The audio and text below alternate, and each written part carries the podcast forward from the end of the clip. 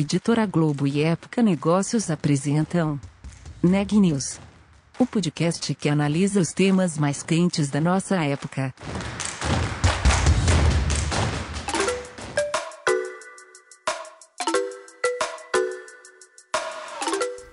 Olá, eu sou Ana Carolina Nunes, da Época Negócios. Hoje é segunda-feira, 16 de novembro, e você está ouvindo mais um Neg News nossa série de podcasts sobre os impactos da pandemia do novo coronavírus nos mais diferentes negócios. No programa de hoje, o CEO da CCXP conta para a Sabrina Bezerra como a Comic Con Experience 2020 se transformou no evento online CCXP Worlds. Eu conversei com Pierre Mantovani, CEO da CCXP. Durante a conversa, ele contou como será a experiência digital do evento de cultura pop quais foram os principais desafios para enfrentar a crise e como liderar em tempos de Covid-19. Vamos ouvir a entrevista? Pierre, com a chegada da pandemia causada pelo novo coronavírus, muita coisa mudou. E acredito que não tenha sido diferente em relação à CCXP deste ano. É, acho que para a gente começar, comenta quais foram os principais impactos no negócio e como foi o processo de readaptação é, como que o time precisou agir para se reinventar? Há sete anos atrás a gente criou, quer dizer, há seis anos atrás a gente criou a primeira CCXP, né? A gente aproveitou muito do nosso knowledge de conteúdo digital e fizemos lá na primeira edição em 90, é, caramba, tô mal, hein? Tô falando tudo errado. Em 2014, é, o maior evento em primeira edição na história do Brasil, é, com 97 mil pessoas dentro de um pavilhão a gente não imaginava, na verdade, né, que poderia ir tanta gente, mas a, a, partir dali a gente entendeu que, na verdade, nós não éramos uma empresa de evento, a gente sempre foi uma empresa de conteúdo e de gestão de comunidades digitais que, por acaso, fez um evento. Né? Então, é, todo o know-how que a gente sempre teve dentro de casa foi muito de gerir essa conversa durante o ano inteiro com as pessoas. Então, Hoje mesmo, a gente conversa com quase 20 milhões de pessoas todo mês em todos os nossos assets digitais. E sim, em dezembro, né, como o ano passado, a gente culminava com uma grande celebração que era a CCXP, que o ano passado a gente levou 280 mil pessoas, sendo pelo terceiro ano seguido a maior Comic Con do mundo. Quando, obviamente, estourou a pandemia, é, a gente teve alguns casos interessantes, como o aumento do nosso consumo de conteúdo digital. Então, o nosso canal de esportes, que é o Gaulês, se transformou durante dois meses seguidos da pandemia no maior canal de esportes do mundo dentro do Twitch. Então a gente teve um aumento da audiência absurdo dentro dessa, desse período. Mas a maior parte da receita da nossa empresa vinha sim dos eventos presenciais e a CCXP é o nosso grande carro-chefe. A primeira notícia difícil que a gente teve foi quando a CCXP de Colônia, que a gente faz uma edição do nosso evento na Alemanha, já foi cancelada, porque ela era em junho. Né? A gente ainda nessa época, posso falar para você que eu acho que até junho a gente ainda tinha uma esperança que o evento presencial em dezembro acontecesse. E mais ou menos em julho, acho que foi o período que a gente tomou a decisão de que realmente não dava para ter um evento presencial, apesar de ainda existirem é, naquela época algumas pessoas que ainda achassem que a gente tinha alguma chance, a gente já estava vendo que o risco era muito grande, e a partir dali a gente começou a trabalhar em criar um evento digital. Então, o impacto no business ele foi muito grande na ótica de é, financeira, vamos dizer assim. A gente teve sim que tomar algumas medidas doloridas na gestão, né? Teve redução de salário, uma pequena parte do, do staff foi demitida, mas a gente se conceito da gente crescer e desenvolver ainda mais os nossos assets digitais. Né? Então, a CCXP Worlds, que é hoje o evento que a gente está criando, nasceu, obviamente, dessa, vamos dizer, dessa complexidade do ambiente gerado pela pandemia. Legal, Pierre. Então agora destrinche um pouco mais de como que vai funcionar essa edição online. Será gratuita? Será paga? É, será apenas live? Enfim, conta os detalhes para a gente. Olha, é até legal você tocar nesse assunto, porque muito a gente viu quando as pessoas falavam, poxa, agora os eventos viraram online, no final você entrava e o evento era uma live no YouTube, né? Então, assim, era um, um painel. E a gente ficou pensando muito como que a gente poderia criar uma experiência realmente imersiva e muitas vezes disruptiva para o nosso público. Então a gente ficou durante meses desenvolvendo uma plataforma digital imersiva, um mundo 3D, em que você navega com uma visão de primeira pessoa para cima, para baixo, para um lado, para o outro, e toda a navegação, como se fosse um menu de um website, ao invés de ser um menu, como você vê normal, você entra num mundo todo 3D em que você, com essa visão em primeira pessoa, você consegue entrar dentro desses mundos. E cada um desses mundos da CCXP, por isso até que a gente chama ela de CCXP Worlds, você tem uma experiência, você tem um conteúdo diferente. Então o evento tem cinco live streamings simultâneos, além de um sexto live streaming todo feito em inglês para a gente internacionalizar o que a gente vem fazendo no Brasil. Então nós fizemos uma parceria global com o Facebook, além das pessoas poderem entrar, né? Hoje, quem quiser ir na CCXP é muito simples, é só entrar no nosso site, no ccxp.com.br e pegar um ingresso que é gratuito para todo mundo. É, e aí todos os conteúdos vão estar abertos. As pessoas que quiserem é, pagar, praticamente é o seguinte: você paga R$ reais e tem acesso a três masterclasses especiais com os maiores quadrinistas do mundo, é o único conteúdo restrito. Quem pagar a logística, quer dizer, o correio, a gente envia uma credencial colecionável para a casa da pessoa. E quem quiser um kit completo, com camiseta, boné, é, balde de pipoca, pipoca, para customizar a sua casa para se divertir com a CSP, a gente tem o nosso ingresso mais caro, que é praticamente só o preço dos produtos. Tá? É, então, a experiência foi desenhada para todo mundo e a gente olhando que das últimas edições feitas no Brasil, a gente conseguiu uma repercussão mundial muito grande porque obviamente os conteúdos que a gente tem dentro do evento, que é, pô, quem não vê série, né, hoje em dia, principalmente na pandemia, tá aí acompanhando, né, quem não conhece Game of Thrones, quem não viu é, as, as séries todas que estão bombando, os filmes, quadrinhos, games, então esse universo, né, que eu acho que durante a pandemia as pessoas consumiram muito nas suas residências, é exatamente o mundo, né, de conteúdos que a gente tem na CCSP e muito sim globalizados. Então a gente criou um sinal em inglês que vai ser distribuído no nosso canal no Facebook. E a expectativa junto com o Facebook é que a gente atinja nas redes sociais o alcance acima de 40 milhões no Brasil e acima de 60 de milhões de pessoas no mundo afora. Então a gente deve ter um impacto de 100 milhões de pessoas. Então a gente pretende sim nessa edição consolidar a nossa qualidade de conteúdo mundo afora e esse mundo 3D que eu venho citando para você, ele é um tryout dessa primeira plataforma que a gente desenvolveu. Estamos há meses investindo milhões para fazer ela ficar pronta. E a gente sabe que isso vai ser uma experiência única para o brasileiro. Né? O evento é sim focado no público brasileiro. Quem entrar na nossa plataforma, é, como eu disse, é super simples: é entrar no nosso site, pegar um ingresso gratuito e depois, durante o evento, que acontece entre os dias 4, 5 e 6 de dezembro, ir lá curtir. Né? A gente tem, é, desses live streamings todos, a gente tem gestores de comunidade que vão ficar é, debatendo batendo uma bola com todo mundo, levantando os temas, discutindo tudo. Então, acho que a gente teve um grande aprendizado, principalmente em fazer isso no mundo dos esportes, e a partir daí a gente conseguir replicar esse mesmo knowledge nosso para a cultura pop como um todo. Então, acho que gestão de comunidade e tal vai ser um ponto forte.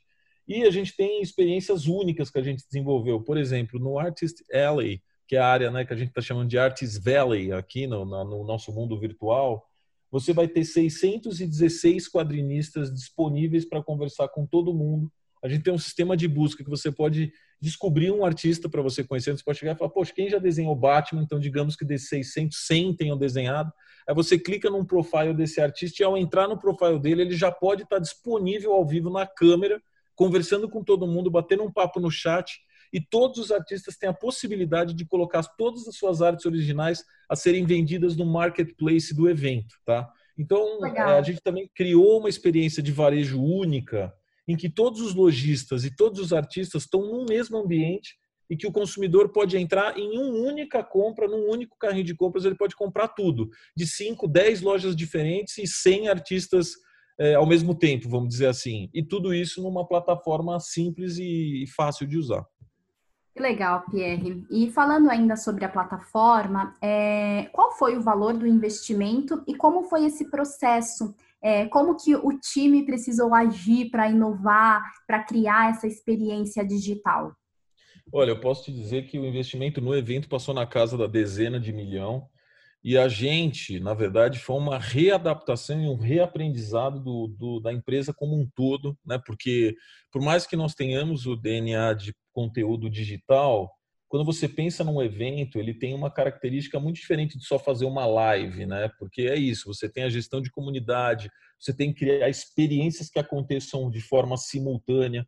Então, o nosso time foi é, acoplando pessoas com expertises novos também. Então, a gente pegou bastante gente que tinha trabalhado em televisão para trabalhar agora montando o nosso evento, pessoas que já tinham feito muitas coisas em plataformas digitais na ótica de desenvolvimento trouxemos pelo menos quatro empresas novas desenvolvedoras de tecnologia para trabalhar no nosso ecossistema. Então é um trabalho que também, sendo super transparente, transcende é, só a nossa equipe e acho que a gente só vai conseguir entregar o que a gente quer porque a gente trouxe parceiros também muito capacitados. Legal, Pierre. E falando em time, é, qual que foi o impacto da pandemia em relação aos funcionários? É, conta um pouco para gente, tanto do ponto de vista de liderança, quanto do ponto de vista de, de cuidar, de teve de repente suspensão de salário, não teve, foi preciso demitir, não foi. Enfim, conta o impacto, conta sobre o impacto da pandemia em relação aos trabalhadores. Tá. Bom, a gente, a gente partiu no começo segurando todo mundo, acho que pelo menos os primeiros dois meses. Aí a situação a gente já viu que estava gravando, tivemos que mexer em alguma coisa. Então me lembro que na época a gente estava. Nosso, o nosso escritório são eram três casas grandes aqui no bairro do Gianópolis, em São Paulo. Uma casa estava em reforma, onde a gente queria criar novos conteúdos e tal. Essa casa já acabou, logo no começo da pandemia, devolvendo e arcando com o prejuízo de ter feito uma grande reforma sem usar a casa. E na ótica dos funcionários, a gente primeiro reduziu é, o salário dos gestores e depois de alguns meses a gente fez uma redução de salário completa na empresa de 25% de todo mundo. É, e, e, tivemos um corte de mais ou menos uns 20, 20 e poucos por cento da força de trabalho. O que agora, com a aproximação da CCSP, a gente voltou a contratar pessoas para desenvolver o evento e esse, esse número já foi. Mas a gente aumentou a força de trabalho no que estava, pelo menos mais uns 10% né, de pessoas que, que entraram agora por conta da gente estar tá perto da CCXP. Acho que na ótica de gestão, no começo, foi muito estranho, porque ninguém se preparou para liderar de casa, as pessoas também, algumas não uhum. tinham o ambiente de casa preparado para trabalhar de forma produtiva. Mas eu acho que ao longo desses longos meses em que todos nós já estamos na pandemia, meio que todos nós nos adaptamos. Hoje nós não estamos voltando para o escritório, a empresa está operando 100% de forma remota. São alguns conteúdos e, e, e tarefas esporádicas que estão sendo feitas no escritório, é, algumas agora até por conta, volto a falar, da proximidade da CCXP. A gente tem sim uma equipe que já está nos estúdios, né? então é, a gente fechou uma parceria com a área 451, então toda a nossa equipe está trabalhando de lá, produzindo conteúdo, arrumando tudo para ser feita a CCXP. Então lá sim a gente tem todos os protocolos de segurança, de, de tudo que for necessário para a gente não ter problema com o Covid, todos os testes e tal, até porque essa é uma grande preocupação nossa. Nós devemos ter ali umas 250 pessoas trabalhando só para fazer as transmissões ao vivo de conteúdo da CCSP e a gente precisa que todo mundo esteja com segurança. Então a gente vem com uma determinada regularidade fazendo exames e controles toda semana. Bacana, Pierre. E agora puxando um pouco sobre a área de entretenimento, para você, qual o maior impacto da pandemia no mundo do entretenimento? Olha, Primeiro, eu acho que assim as experiências ao vivo, obviamente, estão né, praticamente canceladas, as de grandes eventos, você vê nenhum praticamente acontecendo ainda no mundo ocidental. É, eu acho que todas as pessoas no mundo do entretenimento se digitalizaram, né? Como não acho que foi só o entretenimento, acho que foi geral, mas o entretenimento as pessoas passaram a fazer isso. Eu acho que a ótica de adesão à tecnologia entrou em todo mundo, não importa a sua idade ou classe social, as pessoas se adaptaram a usar com mais facilidade a tecnologia, e isso sim é, abre um novo campo de exploração para o entretenimento, que é você confiar que a adesão digital pode ser muito alta. Porque a gente mesmo com a CCXP, qual que é o nosso olhar de a gente criar uma distribuição global esse ano? É pensar um pouco na Olimpíada. A gente pensou o seguinte, poxa, né? Quando a pandemia passar e a gente voltar a fazer evento físico, o que, que vai acontecer com a nossa CCXP Worlds, o nosso evento digital? ele nunca vai, vai sumir, nunca mais, né? Porque para a gente, a CCXP é igual você ir ver, você quer ir na Olimpíada, ver o Usain Bolt correr. Então, ok, a pessoa vai lá, compra uma viagem, compra, né, vamos dizer, o ticket para ver o cara correr. É uma, é uma experiência presencial, super legal e tal. Mas tem milhões de pessoas que veem o Usain Bolt correndo na televisão e tem a diversão de uma forma diferente. Eu acho que quando a gente olha isso para a CCXP, é exatamente essa experiência que a gente vê no futuro também, né? Das pessoas, é, quem quiser realmente viver a experiência, poder vir aqui para São Paulo e outras milhões de pessoas podem curtir essa experiência através das redes sociais, através do, do, da plataforma digital criada. Então, o mundo do entretenimento ele ganha uma escala muito maior se souber aproveitar o mundo digital, né? Obviamente, as experiências são muito diferentes, que é o que você consegue viver na frente da tela, porque você tem na vida presencial. E acho que aí as empresas, as ideias e as experiências vão se adaptando, tá? Bacana. E Pierre, para você, qual é a chave para a inovação e ainda mais em tempos de crise como essa que a gente está passando? Eu, eu acho que a primeira coisa é não ter medo. Né? Assim, o, a inovação só vem num ambiente inseguro. Tá? Se você está num ambiente 100%, 100 seguro, dificilmente você vai inovar.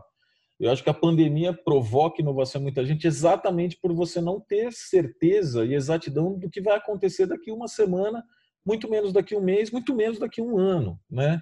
Então, num cenário tão incerto, isso faz com que as pessoas tenham que se reinventar e pensar em soluções diferentes e, e cria-se um clima também é, de talvez de aceitação de risco em mais empresas. Não é um negócio que você pula na água fria sozinho, porque está todo o mercado, né? Vamos dizer assim, então todas as pessoas com essa mesma insegurança. E aí eu acho que o, o grande lance de inovar é sim, né? Por exemplo, uma empresa conseguir trazer seus parceiros, seus clientes e todo mundo para o mesmo lugar e conseguir fazer com que todo mundo compre de alguma forma esse risco e a partir dali você crie coisas que ainda não foram feitas sabendo do risco. Pode dar errado, não existe inovação sem, sem um alto teor de risco. Né? Então, a gente mesmo, existem inúmeros fatores que, até agora que nós estamos na frente da CCSP, ainda temos algumas indefinições que nós estamos trabalhando. Óbvio que a grande maioria que nos afligia ao desenvolvimento da solução inovadora, a gente já foi matando ela ao longo desse tempo, mas há pouco tempo atrás a gente ainda tinha muita coisa insegura, né? Então acho que inovar é um pouco isso, é, é aquele ditado de meu, chuta a bola e corre atrás dela. Legal. Conta um pouco desses pontos de insegurança que vocês tiveram. Olha, eu acho que a insegurança era assim: será que os clientes vão entrar? Será que as pessoas vão topar não ter uma experiência presencial? E clientes, eu digo, será que grandes marcas entrariam expondo a sua marca com a nossa experiência? Será que pessoas realmente vão curtir o que a gente está fazendo na frente dos seus computadores ou celulares? Então, quer dizer, é, a, a, gente desenvolveu esse mundo digital que eu falei que a gente desenvolveu, a gente usou a mesma tecnologia do Fortnite, que é esse game muito famoso. Né? E aí a gente está usando uma outra tecnologia que se chama Unreal, que a gente vai ser o primeiro evento grande no mundo a usar uma tecnologia imersiva de 3D ao vivo, tá? Que é um negócio que ninguém fez ainda. Então, quer dizer, quando você começa a ter esse tipo de fator que você ainda não tem teste, é, você compra risco. Então, ao longo dessas últimas semanas e meses, a gente foi desenvolvendo e testando tudo isso. A gente foi, quando a gente abriu né, a distribuição e venda de ingresso, a gente já teve uma adesão enorme do público. A gente viu que existiam milhares de pessoas querendo ter a nossa experiência, e aí a gente teve a boa notícia de que muita gente estava entrando que não tinha ido na CCSP, porque às vezes o cara mora muito longe, vir para São Paulo não é um negócio tão barato, mas hoje, com o evento digital, pouco importa se a pessoa está no Amapá, né, ou no Rio Grande do Sul, ou em São Paulo, eles vão ter exatamente a mesma experiência. Então a gente viu o evento se nacionalizar nessa ótica muito forte, gente de todos os lugares super felizes que poderiam curtir a CCXP, como todos os outros. Então esse foi um aspecto muito legal, tá? Mas o, as inseguranças eram de todos os lados. Iríamos conseguir conteúdos relevantes de Hollywood, os atores de Hollywood estariam disponíveis para entrar na câmera e criarem experiências junto com a gente. Então, quer dizer, isso foram coisas que ao longo do caminho a gente foi comprando risco, porque as ideias vinham todas do nosso lado. Todo mundo, quando a gente falava, ninguém deu um sim assertivo na primeira conversa. E a gente foi insistindo e continuando e vivendo isso até chegar, que eu acho que vai ser o resultado do evento agora, no dia 4 de dezembro, que vai ser incrível, tá? Bacana. E para a gente fechar, conta quais foram os principais aprendizados que a pandemia trouxe para você. Olha, eu acho que primeiro que eu, que eu, que eu vejo um lado humano em todo mundo se floresceu.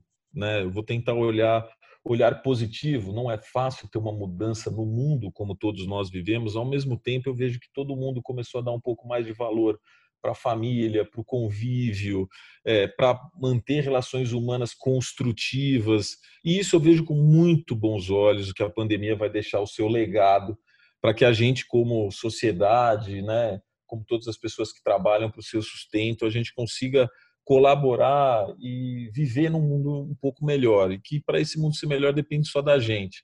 Então acho que acho que o maior aprendizado é esse. Eu vejo muita gente que se humanizou é, durante essa pandemia, isso me deixa muito feliz.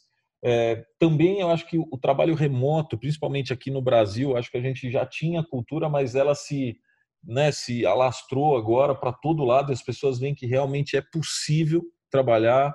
Outra coisa muito legal, quer dizer, se eu tivesse antigamente fazendo um call e a minha filha entrasse no meio do vídeo call, talvez eu ficasse muito sem graça, achando que as pessoas iam me ver com um olhar não profissional. E hoje acho que isso acontece no meio da pandemia, as pessoas aceitaram, tipo, não tem problema nenhum, a pessoa está em casa, a família está ali, ela perde 30 segundos direcionando o filho ou a filha para fazer uma atividade de escola, volta e continua trabalhando, e essa é a vida, né? É só uma vida que nós temos, nós não somos pessoas diferentes no trabalho e na vida pessoal. Então, esse eu acho que são coisas que para mim foram muito legais, é, de, de ver o mundo se adaptar a isso o modelo de gestão para mim de lidar e tentar deixar as, as, pessoas motivadas remotamente é muito diferente, né? Porque você não tem essa energia que você tem do contato humano, de tudo isso. Então acho que tem um aprendizado muito forte nisso também. E a outra é que você também começa a perceber que mesmo todo mundo separado, as tarefas são possíveis de serem entregues, né? Mesmo as pessoas não estando no mesmo ambiente. Então para mim eu acho que esses foram os grandes aprendizados e a grande o grande legado que eu acho que a pandemia vai deixar. Notícias do dia.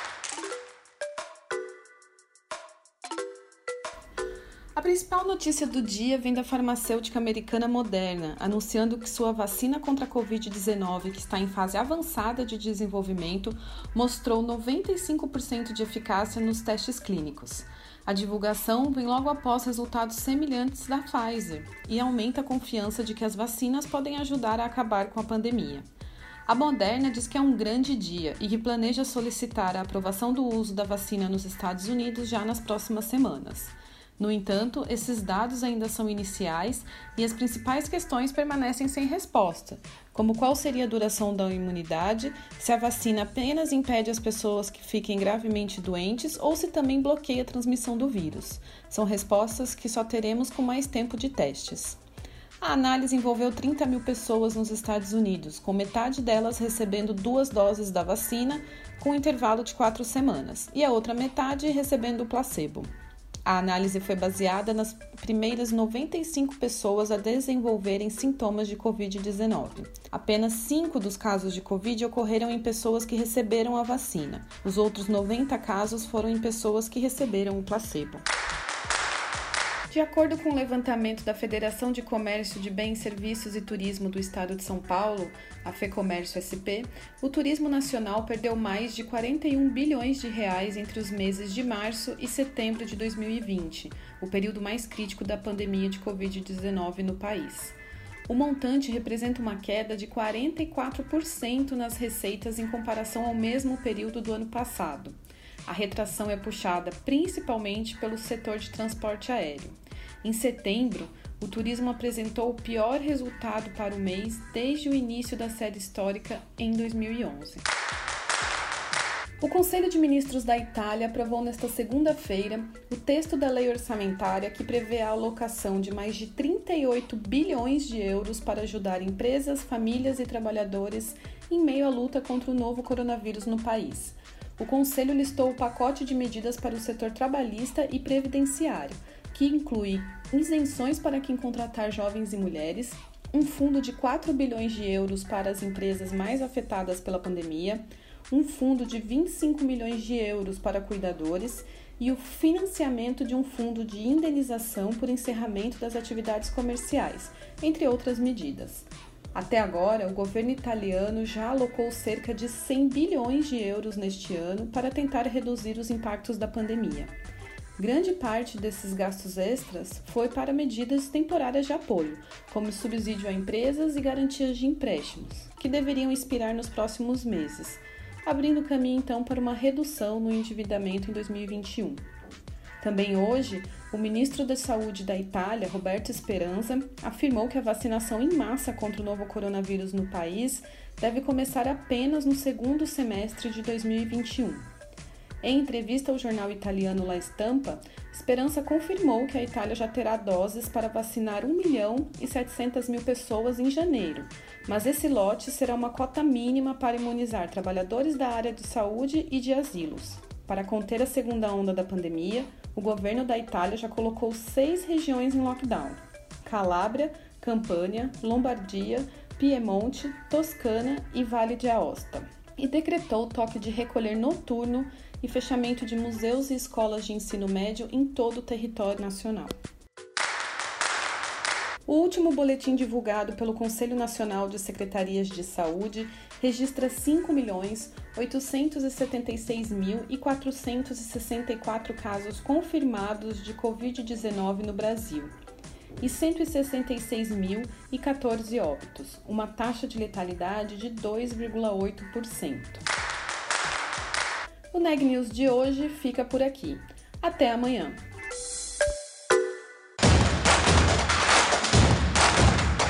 Esse podcast é um oferecimento de Época Negócios. Inspiração para inovar. Não deixe de conferir nossos outros podcasts. Presidente Entrevista Presidente. The Office. E os negócios da nossa época. Ouça, acompanhe, compartilhe.